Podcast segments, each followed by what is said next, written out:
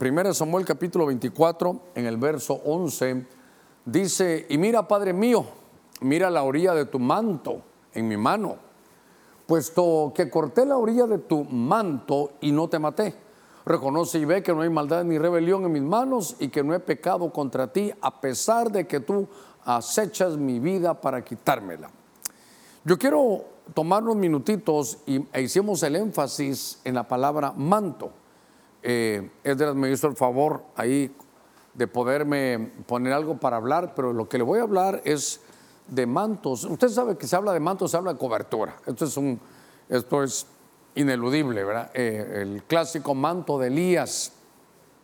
Pero me di la tarea de buscar que en algunas situaciones lo que el, afecta a las personas es no solo el manto, la forma, el, manto es la cobertura, de dar cobertura, sino los que están ahí abajo, los que están abajo. Y entonces eh, quiero eh, tomarme el tiempo rápidamente, porque tal vez de introducción usted recordará el, toda la carrera de Eliseo era por el manto. Soportar el mal carácter de Elías era por el manto. Cuando Elías se va arrebatado, le dice, Padre mío, Padre mío. Mire, muy parecido. Padre mío, Padre mío, le dice aquí David a Saúl. Y Eliseo le decía a Elías, Padre mío, Padre mío, carro de fuego y gente de caballo. Y en un torbellino se llevan Elías, pero Elías, conforme se iba yendo, se quita su, su, manto y lo tira. Y le queda ahí a Eliseo y se desarrolla Eliseo con el doble de unción. Era ese manto, esa cobertura era, muy especial. Pero hoy voy a hablarle de un lado que tal vez no se, no se mira mucho porque es de un lado negativo. Entonces, eh, a ver, yo quiero platicar un poquitito a ver qué colores usaron aquí, el verde, el blanco tal vez y un rojito. Aquí a ver cómo, un azulito tal vez nos queda bien. Bueno, mire pues, quiero llevarlo hoy a que veamos en 1 Samuel 24, 11, que fue lo que platicamos aquí, vamos a hablar de, Saúl. Vamos a hablar de Saúl. Porque dice que David eh, llegó, si quiere venga conmigo aquí al, al texto bíblico. Y mira, Padre mío, mira la orilla de tu manto en mi mano. Lo que o está leyendo, lo que se lee ahí es que en algún momento entró a una cueva Saúl y dice que fue a recoger sus pies a ese lugar. Y entonces David, al que él estaba persiguiendo, estaba en la cueva. Y en lo que Saúl estaba recogiendo sus pies, llegó David y pudo cortar el borde del manto. Le, logró cortar el borde del manto. Y entonces cuando ya Saúl se, va de esa cueva y están lejos, le dice, hey padre, padre mío, padre mío, mira, revisa tu manto, ya no tiene la orilla. Yo te tuve, te pude haber, te pude quitar la vida y no te la quité para que veas que yo no tengo nada contra ti. En cambio, tú sí echas mi vida, pero quiero que sepas que, que esto lo hice para que supieras que yo no estoy contra ti. Ahora, me llamó la atención que entonces Saúl tiene un manto. Y, y al ver este manto, ese era el tipo de cobertura que tenía, que tenía Saúl. Y Saúl era el rey, es decir, que de él emanaba sombra, de él había una autoridad que Dios, si usted quiere, le había dado pero él la manejaba mal. Hay un verso, no recuerdo dónde está, pero, pero en la Reina Valera actualizada, dice que la gente seguía a, Saúl temblando. Él, él, mostraba su autoridad, pero una autoridad de temor, una autoridad, ¿sabe qué? De miedo. Era una autoridad de miedo. Una autoridad que todos le hacen caso porque le tienen miedo. La gente lo seguía, sí, pero, pero porque, porque le tenían miedo. Y entonces empiezo yo a ver que esta era una, una situación tremenda. Pero le, busqué el ángulo que, para hablar de mantos de oscuridad. Y entonces Saúl iba a desarrollar un, ministerio con su manto, claro, con su manto. Pero el manto ya no tenía orilla. Y eso, entonces el manto era sin borde. Aquí, aquí, es, donde, aquí es donde empieza el, el problema. Porque el manto no tenía borde porque lo había perdido sin borde. En el, ustedes que son tan estudiosos, en el, eh, sin borde, en el eh, hebreo es canaf. La palabra es canaf. Ok.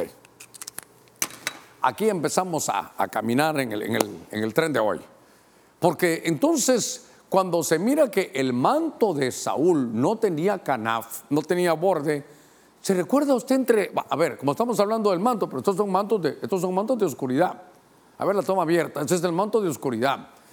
Pero cuando Jesús con su manto de luz estaba, se recuerda, aquella mujer que llegó, eh, yo me la imagino de rodillas, vio el manto de Jesús y tocó el borde, el borde del manto de Jesús lo toca y Jesús dice, alguien sacó de mi virtud. Y aquella mujer que estuvo con 12 años con un flujo de sangre, de pronto está sana. Entonces ese, borde de manto traía salud. Todos queremos, si tan solo tocar el borde de tu manto. Ah, el manto del Señor tenía borde, pero este no tenía borde. Este no tenía borde. O sea que este, este, no, este iba a producir sanidad en nadie. Estoy hablando, mire, aquí tenemos que aprovechar del cuidado que tiene que tener uno como cobertura del manto que uno tiene. Y dos, que tú también abras los ojos debajo de qué manto estás. Porque entonces ese era un, manto incompleto. Era uno que no tenía, era un, manto que no tenía borde, era una unción incompleta. Mire, por ejemplo, por ejemplo, dice que la unción de la cabeza, ¿se recuerda? Salmo 133, la unción de la cabeza pasa por las barbas de Aarón, corre por todas las vestiduras, ¿hasta dónde? Hasta el borde del manto. Pero el manto de Saúl no tenía borde. ¿Sabe qué es eso? Unción incompleta. Eso implica que la bendición que tiene la cabeza nunca llega a las partes de abajo. Entonces el bendecido solo es el siervo, los demás no están bendecidos. Ese es el manto de Saúl. Tenemos que revisarnos nosotros que tengamos el borde del manto bien. Hay un texto, no sé si es en números 15, ustedes que son estudiosos ahí, ah, hoy no me trajeron mi tecito que le había dicho, pero bueno, en fin, usted si tiene un cafecito ahí en, en su casa tranquilamente. En números, creo que es 15, no recuerdo el verso, dice que cuando iba caminando el sacerdote, iba caminando el sacerdote, toma abierta, cuando iba caminando el sacerdote, entonces dice que cuando él miraba, el borde de su manto, ahí estaba el recuerdo de los mandamientos de Dios. Entonces voy a la carga. Esta es una cobertura que no se basa en los mandamientos de Dios. Es una cobertura que, ¿sabe qué? Se da la tarea de manejar la iglesia, de administrar la congregación, de ministrar, pero, pero con mandamientos de hombres. Todo, hermano, es, inventado, no hay nada es inventado en la palabra. Entonces, este manto de Saúl es un manto de oscuridad, un manto que no sana un manto donde no corre la unción, un manto, hermano, ¿sabe qué? Con unción incompleta. Eh, habrá mucho que decir, pero por eso le digo yo que la palabra aquí es canaf. Ah, que hay otra cosa tremenda. Que cuando usted busca la palabra canaf, que es el borde del manto, entre toda la, solo con eso nos pudiéramos quedar toda la tarde, pero entre todas las acepciones que tiene esta palabra manto, que es canaf, es ala. Ala. Entonces es como, como cuando dice, ¿cuántas veces dice el Señor quise Jerusalén, Jerusalén? ¿Cuántas veces quise cubrirte como la gallina cubre a sus pollos? ¿Con qué? ¿Con qué lo cubre? Con sus alas. Entonces es una cobertura, hermano, sin alas. ¿Qué le parece? Vaya, es una gallina sin alas. Es un rey que, que ¿sabe qué? Hermano, que le cortaron las alas. Es una cobertura que no puede, no puede escalar a las alturas porque le cortaron las alas. Entonces, hermano, perdóneme ahorita que estoy eh, enseñando, yo me apasiono con esto, pero, pero lo que veo es que tenemos que aprender. Nosotros que somos cobertura, pero no quiera que son los pastores, usted es cobertura de su casa. Usted es cobertura, usted es jefe en su trabajo, usted es cobertura en su trabajo. Y entonces cuidémonos que nuestro manto no sea un manto de oscuridad. ¿Por qué? Porque entonces no tenemos borde. No, no hay borde del manto, no hay mandamientos, no, no, llevamos sanidad. No, nuestro mensaje no lleva sanidad a las almas de los hermanos. Eh, no, no, damos cobertura, o sea, es, una gallina sin alas, hermano, qué tremendo. Es una gallina sin alas. Es más, le, le quitaron las alas. No, no va a poder subir, no va a poder ver, hermano, en las alturas. No va a poder cubrir adecuadamente. Entonces me llamó la atención este borde de este manto que no estaba, hermano, incompleto. Eh, ahorita que estamos ya en medio de las, de la, del tema, acompáñenme un poquitito. al libro de Santiago capítulo 5. Ah, muchas gracias ahí Elías. Eh, Elías el profeta. Ah, solo dijo, quiero decirle algo. Eh, Santiago 5, 1 y 2, ahí lo vamos a leer. Solo quiero decirle algo. Ah, cuando estaba leyendo esto ahorita, mire qué cosa, estaba hablando Elías, ¿verdad? También. Entonces, póngame atención un ratito ahí con su tacita de café. Aquí está Elías y Eliseo. Elías tiene manto y Elías está quitando el manto. Le está diciendo, me voy y te lo dejo todo, completo. Y le dice, Padre mío, Padre mío, carros de fuego y gente de a caballo. Mire la relación que hay, calidad. Ahora vamos aquí. Ahora vamos a esta. También David le dice a Saúl, Padre mío, Padre mío. Pero él no le da el, manto bueno, le da el manto cortado. Qué terrible. Por eso es importante que, que analicemos los mantos, que era un manto de oscuridad. En el libro de Santiago, capítulo 5, verso 1 y 2, mire esto. Ah, dice, oíd ahora ricos, llorad y aullad por las miserias que vienen sobre vosotros. Eh, ricos y en miseria. Ricos y en miseria. Verso 2. Ricos y en miseria. Mire qué cosa es esta. Verso 2 vuestras riquezas, ah, entonces si tienen, se han podrido y vuestras ropas están comidas de polilla. Poneme polilla aquí con, con amarillo. Solo quiero llevarlo a esto. Entonces, aquí tengo que ser muy cuidadoso con lo que voy a escribir. Porque ahora estoy viendo que hay otro manto. Hay otro manto. Porque lo que me llama la atención es que mm, aparece ahí la escritura y le está hablando, eh, está escribiendo Santiago, Santiago capítulo 5, verso 1 y 2. Y siempre he tenido en mi cabeza que me parece a mí que la congregación de Santiago, de San Jacobo, Santiago, ese es, de, eso, de ahí viene, Jacobo es lo mismo que Santiago. Le aseguro que hay eh, algunas versiones antiguas que en lugar de Santiago dicen Jacobo. Pero Ah, está muy bueno esto. Pero lo que me llama la atención es que cuando leo la Biblia ahí en Santiago, me parece que es una congregación de ricos, ricos en dinero. Pero solo tener dinero no te da una verdadera riqueza. Entonces, ¿de quiénes voy a hablar? De los pseudo ricos. Voy a hablarle de los pseudo ricos. A ver, pseudo es falso una riqueza falsa, pseudo ricos. Y entonces ahora ellos tienen, hermano, una, una, cobertura ah, que desarrollar. Ellos desarrollan cosas tremendas. Pero les dice ahora, hermano, esto que me llama la atención, que sus mantos, sus ropas, sus ropas están, ponete ropas con, con amarillo, las ropas están apolilladas. Entonces, al ver esto, me doy cuenta que ellos tienen su manto. A ver, ¿cómo, lo voy a ir corrigiendo todo. Cuando estoy hablando de los ricos, no estoy en contra de la riqueza, de ninguna manera. Jesús, siendo rico, se hizo pobre para enriquecerlo a usted y a mí. Y yo tomo esa riqueza. Pero no solo riqueza de dinero, no, no, no. Ricos en fe, ricos en misericordia, ricos en buenas obras. Hay que estudiar bien lo que, esa riqueza. Es más, Abraham, el padre de la fe, un hombre rico. Entonces, las riquezas no son malas. El dinero no es malo. El dinero es bendito en la bolsa, pero maldito en el corazón. Y me parece, por eso le puse, aquí no hay nada contra los ricos, no, no, contra los pseudo ricos. Porque su, su ropa, su manto, dice tus ropas, tus mantos están apolillados, tienen polilla. Tienen polilla. Y entonces, entre las muchas cosas que la, mire, la polía, ya, yo no sé si se, hablará ahora, pero yo recuerdo cuando era hermano un niño, llegaba a ver a mis abuelitos, abría su, había un, donde guardaban la ropa, ahí sí que un ropero. Y yo agarraba los, los sacos de mi abuelo y tenían un olor raro, de mi abuelo Mardoqueo. Y entonces una vez en una bolsa le encontré, según yo, eran unos dulces. Diga que no me comí nada porque eran una, ustedes no saben de eso, eran unas pelotitas que se llamaban allá, en Guatemala creo que se llamaban naftalina, que era para evitar la polilla, que era para evitar la polilla.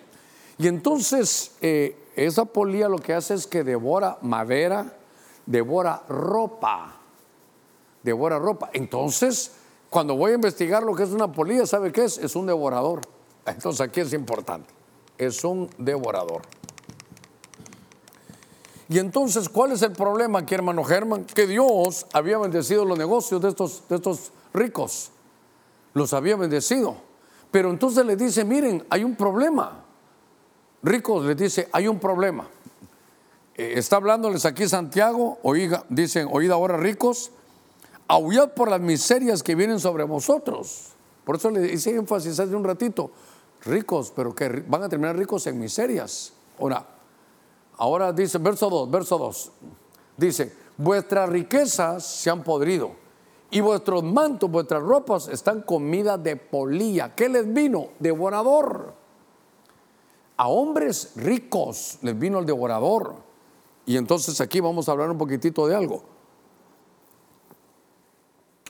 Que cuando estamos viendo esto, quiere decir que lo que están ministrando son devoradores. ¿Esto sabe qué? Estas polillas no solo madera, no solo ropa, sino también papel.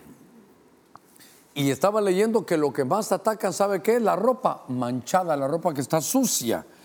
Y entonces eh, quiero llevarlo a esto, porque entonces es una cobertura, estos ricos tienen una, una cobertura, son un manto, pero están apolillados. Y eso es porque tienen devorador.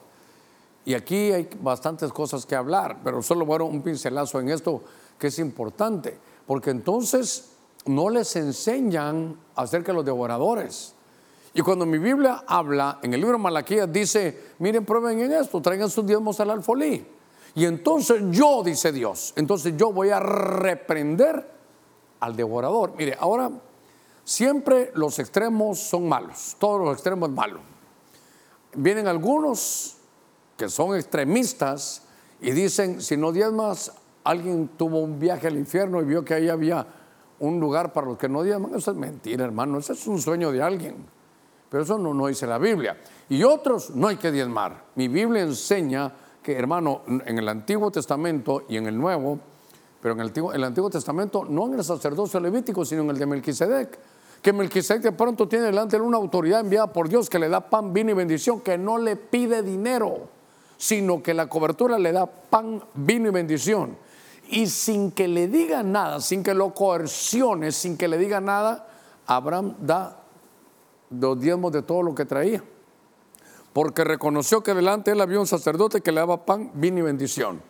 Entonces, pero pastor es Antiguo Testamento, sí, pero es el sacerdocio Melquisedec. Y ese sacerdocio, antes de, esto no es la ley, eso es antes de la ley, se traslada hasta el Nuevo Testamento. Estamos en el sacerdocio Melquisedec. Claro, ahí no, ya no hay maldición, pero lo que, lo que se pasa es la bendición y la protección que el diezmo es contra los devoradores. El diezmo es reprende a los devoradores. Ahora, note usted que también hay un lío aquí en las riquezas. Aquí te voy a meter en problemas, eh, Rubén, pero cuando están hablando aquí, ¿sabe qué dice? Es que ustedes van a ser aullar ricos por las miserias que vienen. ¿Sabe por qué? Porque habéis dejado sin pagar el jornal del obrero. Aquí está. El jornal del obrero clama, está diciendo, mira Señor, teniendo, yo hago el trabajo y después se echan para atrás y no pagan. Déjenme que tome un poquitito de este té tan delicioso que me han hecho.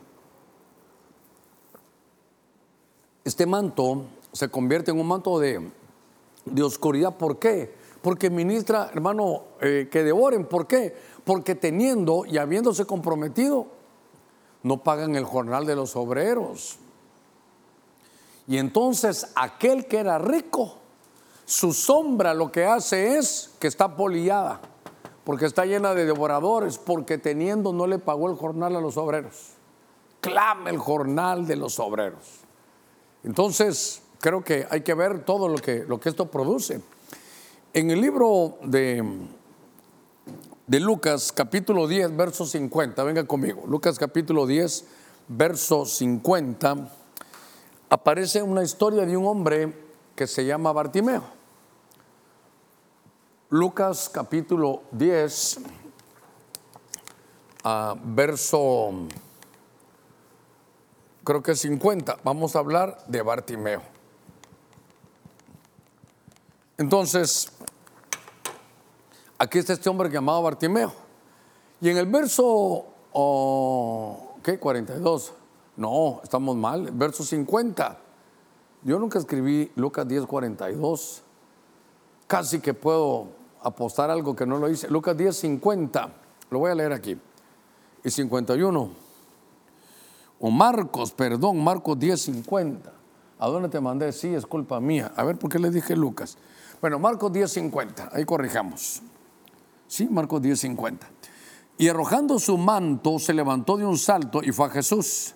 Y dirigiéndose a él, eh, le dijo, oh, perdón, y dirigiéndose a él, Jesús le dijo, ¿qué deseas que haga por ti? Y el ciego le respondió, Raboní, que recobre la vista. Muy bien, cuando uno lee este pasaje, es un hombre llamado Bartimeo. Ahora, aquí hay algo que me llamó la atención. Este Bartimeo, hoy sí estamos bien aquí, dice que cuando llegó Jesús a atenderlo, arrojó su manto. Entonces se levantó de un salto y fue a Jesús, pero, pero antes de poder hacer eso, hermano, estaba ciego. Ah, estaba, dice, y Jesús entró a Jericó. Y yo siempre he preguntado, he estudiado Jericó. Si entró a Jericó, ¿qué fue lo que pasó? ¿Por qué? ¿Por qué Jericó? ¿Acaso, a ver, espero que mi memoria no esté mala. ¿Acaso Josué 6:26 no dice que no se podía edificar Jericó? Desde que entró Josué para tomar la vida en abundancia, entrar a la tierra prometida, ¿acaso no fue Josué el que dijo, miren, le ruego algo, no vayan a tocar nada y empieza a decirles, y después que se derrumban las murallas de Jericó, les dice, el que edifique Jericó tiene un precio. Cuando usted pone los cimientos, se le muere su hijo mayor. Y cuando usted pone las puertas, es el precio del menor. No vayan a estar edificando Jericó. Siempre me he preguntado, algunos dicen que es porque había dos ciudades que se llamaban igual, pero ahí estaba en Jericó. O sea que este hombre estaba en un lugar donde no debería de estar. Estaba en un lugar equivocado. Hay que estudiar todo lo que estuvieron en Jericó. No me quiero desviar, pero ¿sabe quién otro estaba en Jericó, creo yo? Eh, saqueo. Ahí estaba Saqueo también en Jericó.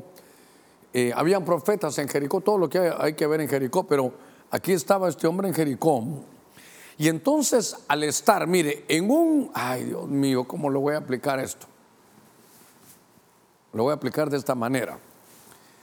Al estar este hombre, Bartimeo, en un lugar donde no debería de estar, donde tenían un manto de oscuridad, hermano, este Bartimeo está ciego, uno está mendigo. Dos, ¿sabe qué es mendigo? Entre todo el, concepto, incapacitado de dar. No, no puede dar. Incapacitado de dar.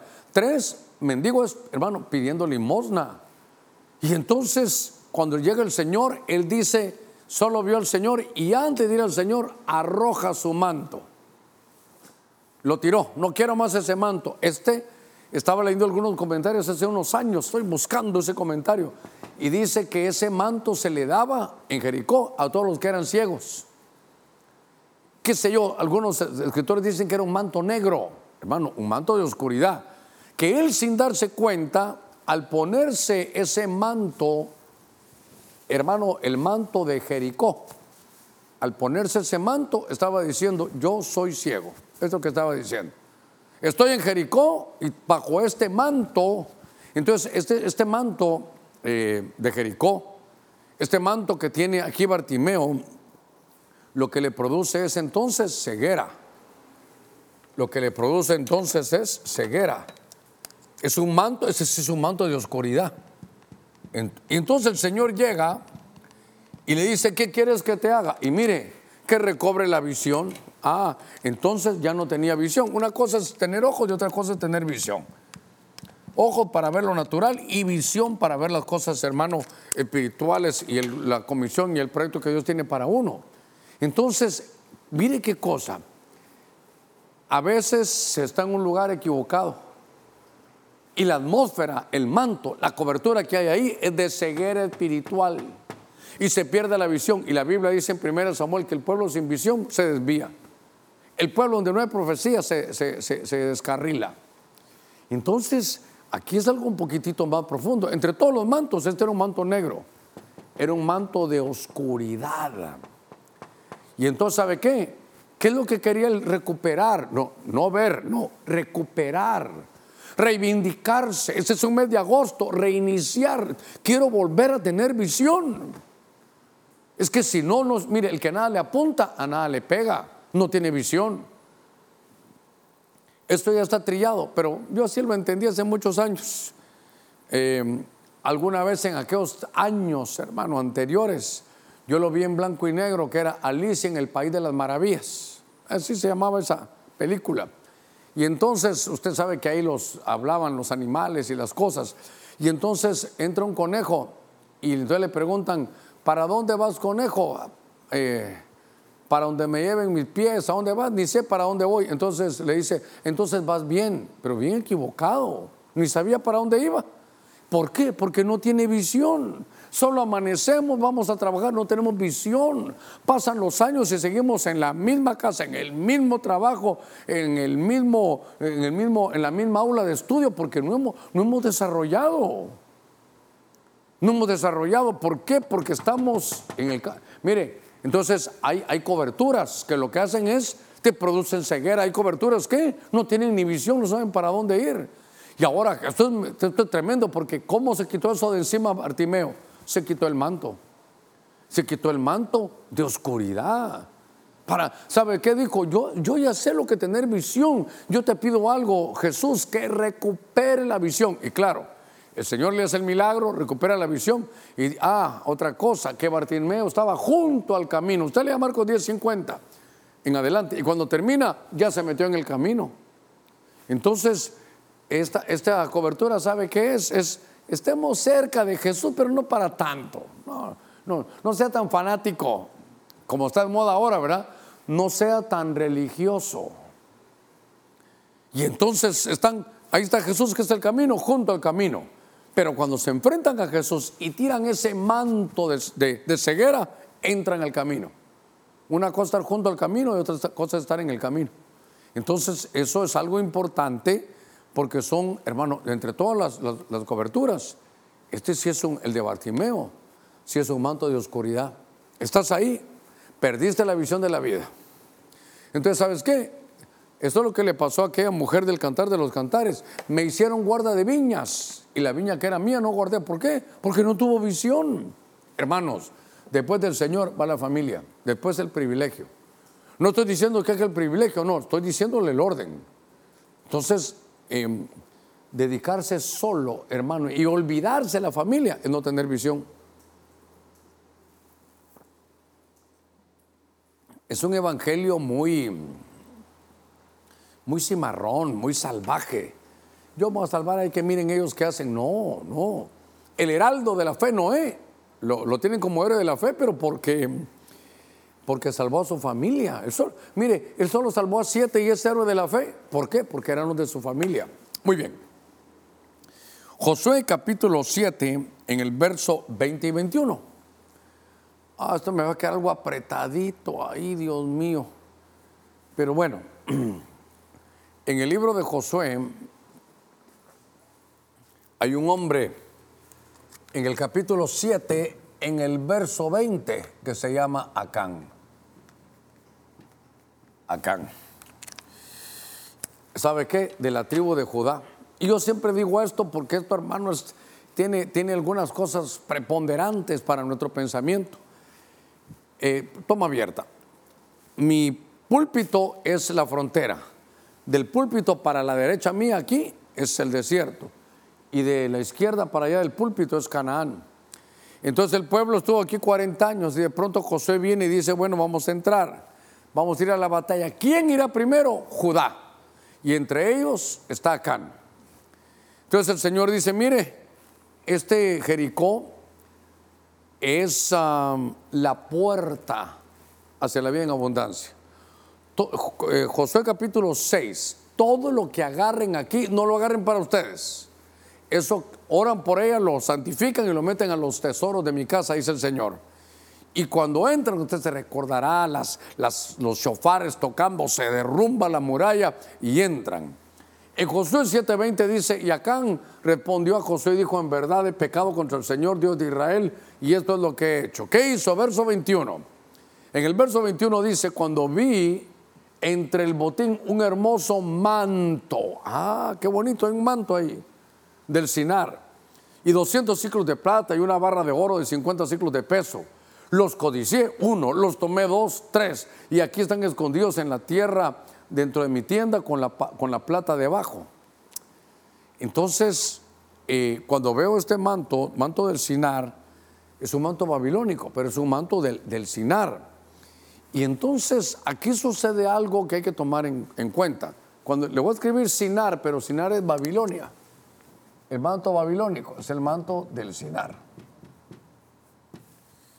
Y entonces, ¿cómo lo veo? Hay muchos ángulos, muchos ángulos.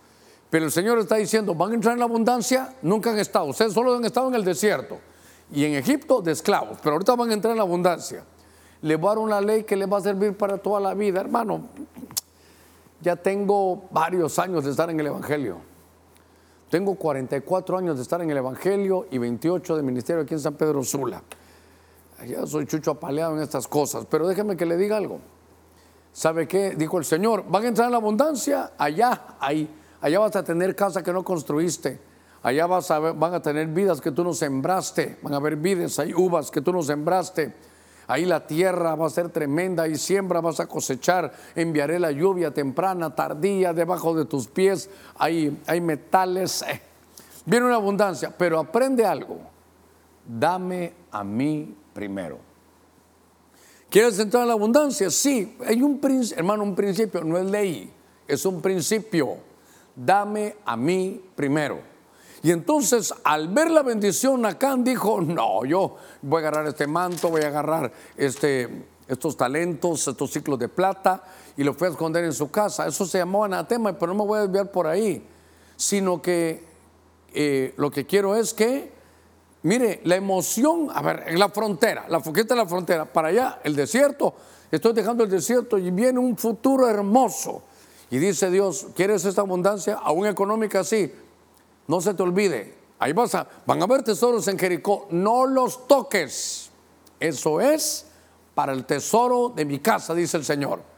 Y entonces aquel se agarró ese manto, se agarró unas cosas y las, metió para él. Y esto era del Señor. Y entonces lo juzgan, hermano, y, usted lee ahí, lo llevaron al valle de, de Acor, que era problema eh, eh, has turbado al pueblo de Dios, ahora Dios te va a turbar a ti, lo apedrean. Entonces, ¿sabe qué? No entró, no entró a la abundancia. No entró a la abundancia. Entonces se le privó el camino hermano de Canaán. Entonces voy a poner aquí sin Canaán. Sin Canaán. Ah, bueno. Ah, bueno, entonces tenemos que aplicar un poquitito. Porque, ¿qué lo, hermano, qué le hizo agarrar lo que no era de él? El manto del Sinar. Entonces puede ser que uno, que uno mismo como, como padre, como, como líder, como pastor, uno tenga ese manto del Sinar, que no enseñe porque le da pena, le da pena. A ver, ejemplo bíblico. Dios mío, a ver cómo voy de tiempo. Ejemplo bíblico, entra Elías con la viuda de Sarepta, ¿se recuerda? Y entra y aquella pobreza, que yo siempre lo digo así, lee la atmósfera de miseria. Según, según vimos en Santiago 5.1, miseria. Y entonces viene, ¿y qué tienes ahí para, para hoy? Ah, le dijo la mujer, usted me viene a pedir. Entonces le dijo la mujer, tengo un poquito de aceite y un poquito de pan. Solo tenemos para comer, mi hijo y yo nos vamos a morir. ¿Por qué? Por la tremenda pobreza que tenemos. Y entonces rompe con algo que no gusta. Rompe con algo que no gusta. Así que así están de fregados, ¿verdad? Vaya. Entonces, hazme un favor, dame a mí primero. Pero si hay poco, sí, pero es un principio, dale a Dios primero. Y entonces, hermano, yo no doy porque no tengo. No, no tienes porque no das. Repito, hermano Germán, ¿qué hago? Porque esas son las preguntas más álgidas, difíciles. La gente no le va a entender la respuesta. pastor, ¿qué hago si tengo eso? Yo le digo, hermano, yo no sé qué quiere hacer usted, pero quiere que le diga lo que la Biblia dice, dele a Dios primero. Sí, pero que no tengo, que mi abuelita, lo que usted quiere, yo solo digo, dele a Dios primero. Entonces aquella mujer, ¿cómo todavía me vienes a pedir? Es que yo leo la atmósfera que tienes aquí de miseria. Dale a Dios primero y no te va a hacer falta. No, no, no estoy diciendo que va a ser, rico. No estoy diciendo que va a sobrar. No, no, no, pero no le va a hacer falta. Entonces, note usted que hay cobertura. Mire, hermano, hay que ser buen pastor y no pastor bueno. Pastor, ¿qué hago si estoy en una situación difícil y fíjese que esto es para el Señor? Me lo gasto. Entonces, ¿quiere un pastor bueno? Sí, hermanito, no tenga pena, dáselo en usted. ¿Quiere un buen pastor? Hermano, usted me está preguntando. Yo no tengo otro criterio que no sea el de la Escritura. Dele a Dios primero. Sé que esto colisiona, sé que algunos hasta cambiaron el canal, quieren cambiar el canal, pero es la Biblia, no soy yo, es la Biblia. Esto es dele a Dios primero. Entonces, el manto que no enseña eso te deja sin Canaán. Hermano, qué terrible. ¿Sabe qué? Vio toda la prosperidad que venía y no pudo entrar. ¿Por qué? Porque no le dio a Dios primero. Manto malo, manto de oscuridad, porque no enseñó la verdad. En la versión NBE aparece Jacob. Ah. Dice, y Jacob rasgó su manto, se ciñó un sayal e hizo luto, poneme luto aquí con amarillo, por su hijo muchos días. Dejamos ese texto aquí, Jacob rasgó su manto y, se ciñó y se hizo un sayal e hizo luto. Ok, entonces ahora aparece Jacob. Y este el punto es lindo, hermano. Esto es algo maravilloso. Ahí va a ver. Aparece Jacob. Y entonces Jacob dice que se pone, hermano, eh, rasgó su manto y se pone de luto. No voy a poner manto rasgado, no, el manto es luto, tristeza, dolor, humillación. Pero a ver, venga conmigo, venga conmigo. Tomemos un poquito de, agarre su tacita de café tranquilo.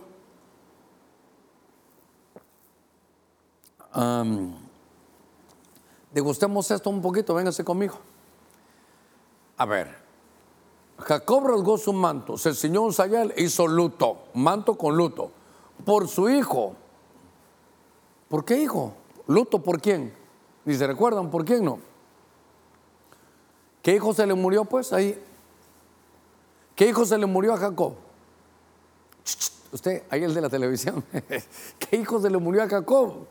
Ninguno, ninguno.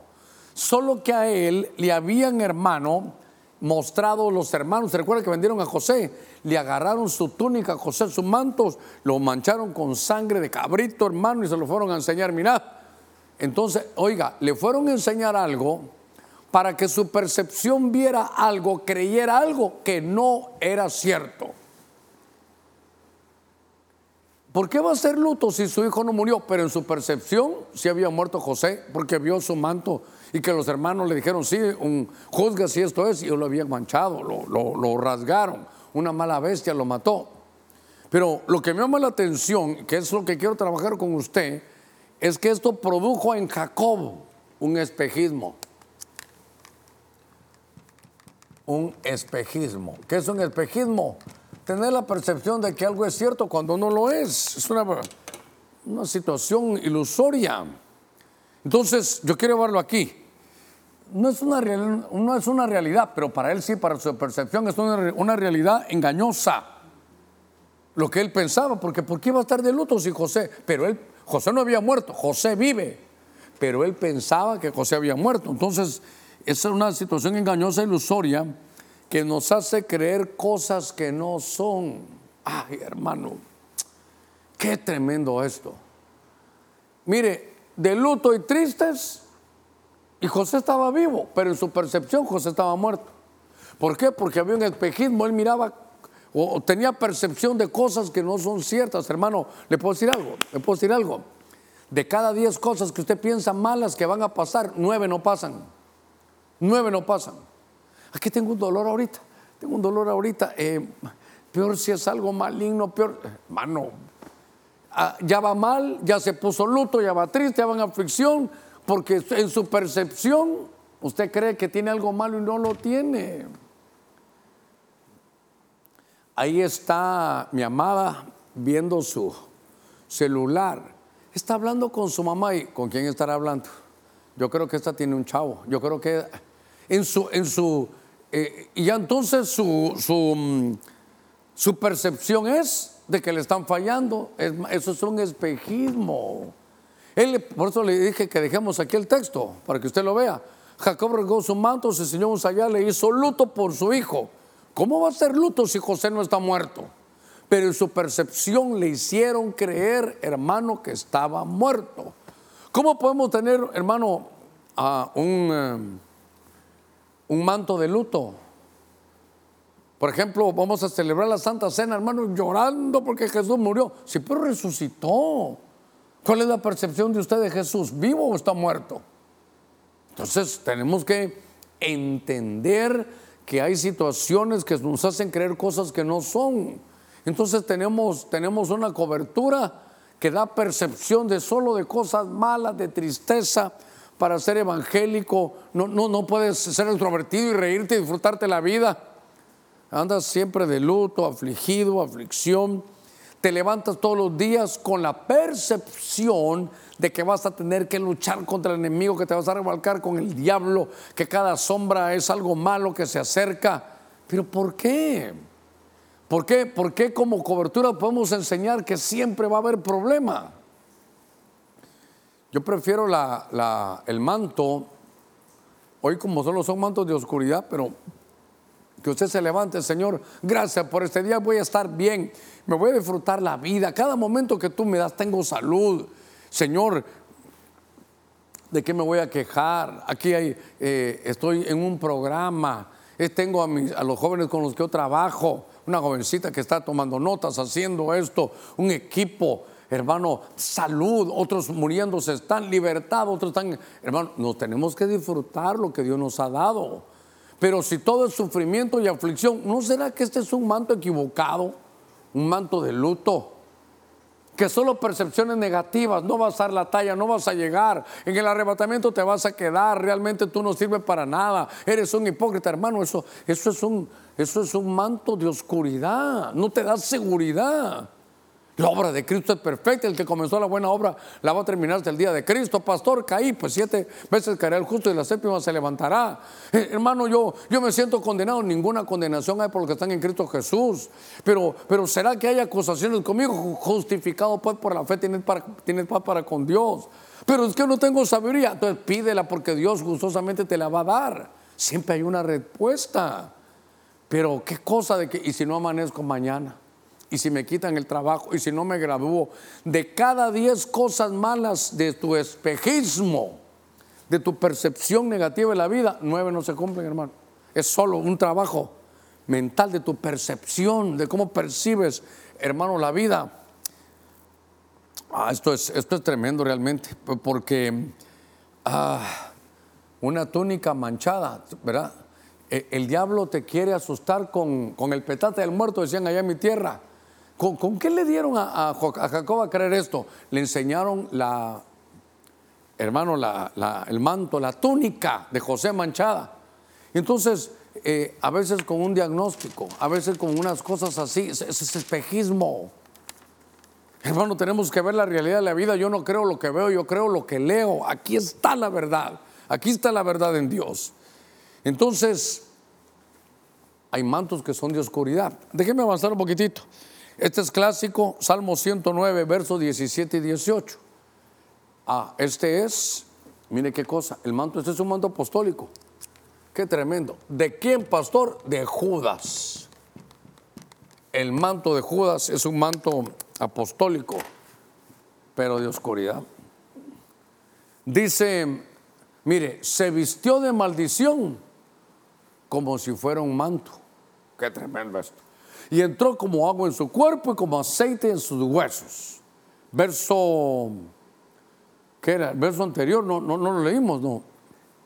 A ver qué tenía aquí. Verso 17 no lo pusimos, aquí está. Mire, también amaba la maldición y esta vino sobre él.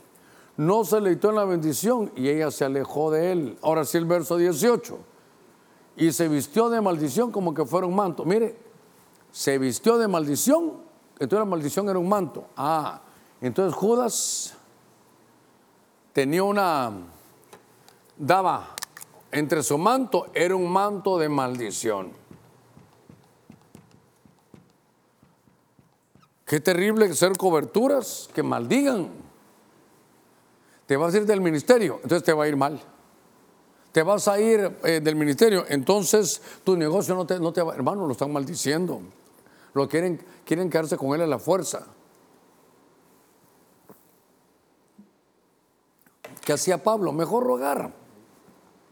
Yo a algunos hermanos les digo, hermano, le ruego, no se vaya, le ruego, perdone al anciano, perdone al diácono. Usted fue pastor, usted perdóname a mí también. Pero Judas terminó traicionando. Y es que el legado, el legado, a ver, lo voy a poner aquí, legado familiar negativo. Voy a agarrar mi Biblia aquí con usted. Agarre su Biblia ahí conmigo. Me quedan bastante, 13 minutitos. Pero en ese salmo,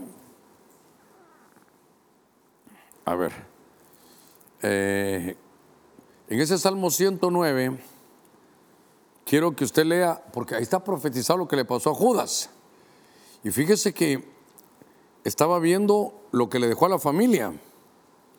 Es decir, que Judas estaba casado. Eh, Salmo 109. A ver. Verso 8. Mire lo que dice. Sean pocos sus días y otro tome su cargo. Esto es por la Biblia. Esto, está, esto de otro tome su cargo está en el libro de los Hechos. Cuando iban a agarrar a Matías para que ocupara el puesto y el oficio, la oficina del, oficio apostólico de Judas. Y dice, sean pocos sus días y que otro tome su cargo. Se murió joven y teniendo la oportunidad de servir a Dios, se fue. Pero mire el verso, el verso 9. Sean huérfanos sus hijos y viuda su mujer. Obvio, si se murió, si se iban a quedar. Pero ¿cómo? Legado familiar negativo vaguen errantes sus hijos y mendiguen y busquen el sustento lejos de sus hogares en ruinas. Oiga esto. Y busquen el sustento lejos de sus hogares en ruinas. El sustento no lo vas a encontrar cerca, te vas a tener que ir fuera. Tus hijos, lo que van a heredar, por, hermano, por una cobertura de maldición, es que se van a, hermano, van a andar siempre vagando. En el verso, hermano 11, eh, que el acreedor se apodere de todo lo que tiene, lo van a perder todo. Y extraños saquen el fruto de su trabajo, que no haya quien le extienda misericordia, ni haya quien se apiade de sus huérfanos. Oiga, sea exterminada su posteridad, su nombre sea borrado de la siguiente generación, sea recortante el Señor la iniquidad. Ok. Qué interesante, vio todo lo que le dejó a sus hijos. Obviamente se fue de joven. Y eso fue que los dejó huérfanos y a, la, señora viuda, obviamente. Pero luego dice que mendiguen sus hijos. ¿Qué cosa esta? Que van en errantes. El sustento no lo van a encontrar en su tierra, van a tener que ir a otro lugar. Porque dice, extraños, eh, dice, busquen el sustento lejos de los hogares. ah, y sus hogares aparte en ruinas. Hermano, eso, ese Salmo 109 es la proyección de lo que le pasó a Judas, un apóstol de maldición. Entonces, no solo pastores, por ejemplo usted, usted padre, usted madre, usted es su autoridad, usted es el manto que cubre la casa, no maldiga a sus hijos. No maldiga a sus hijos. Mire, ya lo hemos hablado, un pincelazo, Job 3.1, Job, 3, Job maldice, se desespera y maldice el día de su nacimiento. Y entonces en Job 3.8, entonces se despierta Satanás y más abajo, verso 27, el mal que temía, eso le vino. Y capítulo 4, mira fantasma, mire todo lo que hizo la maldición. Usted me lo mostraba el Señor hace unos meses aquí, todo lo que lleva. Pero el legado que le dejó a su familia, hermano, algo terrible. Entonces, usted papá no maldiga. Ah, y usted hijo, no maldiga a papá ni a mamá. No maldiga nada, no maldiga el día de su nacimiento, por muy desesperado que esté, amarre sus labios, amarre sus labios. Porque entonces estas son coberturas, son mantos que maldicen. Voy a terminar, voy a terminar. Ah, segunda Reyes 5, 26 y 27. Segunda Reyes 5, 26 y 5, 27. Dice, entonces él le dijo, está hablando aquí Eliseo con un hombre que se llama Giesi, que era su siervo. ¿No iba contigo mi corazón cuando el hombre se volvió de su carro para encontrarte? Mira, Giesi, ¿acaso es tiempo de aceptar dinero y de aceptar ropa, olivares, viñas, ovejas, bueyes, siervos y siervas? Verso 27. Por tanto, la lepra de Naamán se te pegará a ti y a tus descendientes para siempre. Y él salió de su presencia leproso, blanco como la nieve. Este, este hombre, Giesi, era, me gusta más la reina Valera actualizada porque no dice que era siervo, dice que era un criado. Era un criado, hermano de, de Eliseo.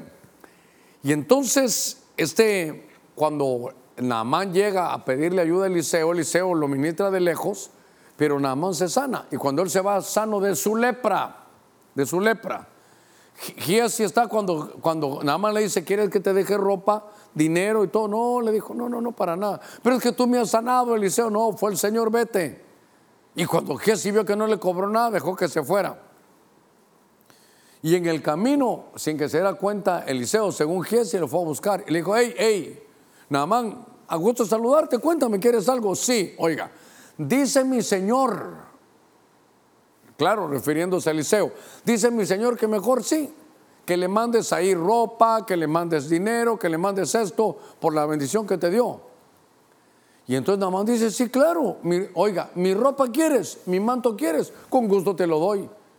Pero te voy a pedir un favor, Rubén, estos mismos versos en a Félix Torres Amat sobre todo el verso 26, 26, ahí lo vamos a ver ahorita, en la Félix Torres Amat. Entonces, ahora estoy viendo un hombre que se llama Giesi, porque Giesi está utilizando el nombre. Eh, dice mi Señor, y el Señor no dice nada. Está utilizando el nombre de Dios en vano. Y este es un manto que tiene lepra. Ah, este es un manto, una cobertura que tiene lepra, que tiene una contaminación. Pero, a ver, por tanto la lepra nada más se te apagará a ti. No, todavía no está, en la Félix Torres Amat. Solo, solo para cerrar esto. Y entonces me llamó la atención que es una Giesi, ¿sabe qué dijo Giesi? Giesi no se quedó, a ver, le voy a hacer la historia. Elías se va, se recuerda que lo vimos, y le deja su manto a Eliseo. Se va, y le deja su manto a Eliseo. Eliseo ahora viene y ese manto que era el de Elías se lo tenía que haber dado a Giesi. Yo no sé si Eliseo fue el malo o Giesi nunca estuvo ahí para agarrar nada, pero lo tremendo es que Giesi, oiga eso, no sé qué, no, nunca se quedó con el manto de Eliseo, sino que Giesi fue corriendo y se quedó con el manto de Naamán y Naamán tenía lepra. Y entonces cuando, cuando se quedó de esa manera, entonces eh, cuando se quedó de esa manera, entonces le dice, ah, le recibí, mire, mire cómo es esta versión. Mas Eliseo replicó, pues no estaba yo presente en espíritu. Poneme por favor con amarillo, presente en espíritu. Por eso quería la Félix Torres Amat, porque Eliseo le dijo, ¿de dónde vienes? Y entonces, eh, no, pues eh, de ningún lado. Mira, ¿Tú fuiste a pelear, fuiste a pelear algo a Naamán? No, no, de ninguna manera. Y entonces le dice, Eliseo le dijo, pues no estaba presente en espíritu, con marido también aquí, presente en espíritu. Cuando aquel hombre saltó de su coche para ir a tu encuentro, ahora bien tú has recibido dinero. Uno, ha recibido dinero diciendo que era en mi nombre. Ha recibido ropas, mantos para comprar olivares y viñas y ovejas y bueyes y esclavos y esclavas. Verso 27. Por cuanto quisiste el manto del ex leproso Naamán, la lepra que tenía esa ropa se te pegará a ti. Hermano, esto es delicado, esto es delicado. Voy a hacer una aplicación que no, no, no, no va a gustar mucho. Porque este hombre dice, dice, dice mi Señor que si le dejes ropa, que dejes tu manto. Entonces, aquí utilizó el nombre de Dios en vano. Entonces, el nombre de Dios en vano. ¿Sabe qué? Así es el Señor y el Señor no dice nada. Utilizó el nombre de Dios en vano. Perdone la letra aquí, en vano. Ok. Pero por favor, tome nota de la aplicación. Si usted tiene el impulso de bendecir a alguien, vaya y hágalo. Pero si solo se lo inventa por quedar bien, eso hizo, eso Giesi para beneficio de él, para que dijeran qué bueno es, dice mi Señor. Entonces, si usted le dice a alguien, mire, dice mi Señor que, que te va a prosperar y Dios no dice nada, el Señor va a respaldar su palabra y lo va a prosperar a él, pero con la prosperidad que te iba a dar a ti. No repartas lo que Dios nos está dando. Porque este utilizó el nombre de Dios, de Dios, hermano. Dice el Señor y el Señor no decía nada.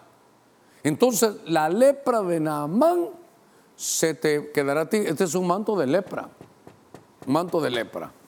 Usted me ha soportado 59 minutos cabales. Voy a hacer una palabra de oración. Porque, mire, esto no es solo para, hermanos, bajo qué manto está. No, no, no, no solo eso. Sino qué tipo de manto tenemos nosotros. ¿Qué actitudes tenemos? Padre, he predicado tu buena palabra. Te pido en el nombre de Jesús que traigas bendición a tu pueblo y que podamos aprender nosotros los pastores, los que son padres de familia, los que tenemos autoridad, que nuestra, nuestro manto no sea de miedo, no, no, no sea algo que produzca, Señor, que nos devoren, que no sea que produzca ceguera, que no nos quite la bendición de la abundancia, que no sea un espejismo espiritual, que no seamos mantos que maldicen y que no usemos el nombre de Dios en vano. Te pido, mi Señor, que aprendamos esta noche a ser mantos de luz, no mantos de oscuridad. Ah, mi Señor, delante de ti estamos. ¿Habrá alguien que va a recibir a Jesús? No sé dónde usted está, pero, pero sé que tal vez viene continuamente oyendo y hoy Dios le habló. ¿Sabe qué puede ser hoy? Que como Bartimeo le toque tirar el manto. Porque es un manto que lo hace usted estar ciego. Es un manto donde usted al tirarlo va a recuperar su visión. Así que oramos, Padre, aquellos que por primera vez están recibiendo a tu Hijo amado Cristo Jesús. Todo manto de tinieblas se ha quitado, todo aquel manto, Señor, que los había comprometido a estar ciegos y no poder ver su salvación. Que ellos puedan recuperar la visión espiritual al recibirte a ti, al único Salvador, al único que tiene el nombre que es sobre todo nombre. Te pido, mi Dios, que hagas el cambio, el nuevo nacimiento en ellos. Aquellos que se quieren reconciliar, Señor, Podemos ahora también orar por ellos, Señor, bendícelos, que vuelvan rápidamente. Aquellos, Señor, que, que somos coberturas, que tenemos manto, queremos manto de luz, no manto de oscuridad. Todo te lo pedimos en el nombre de Jesús. Señor, gracias. Amén y amén. Hasta la próxima.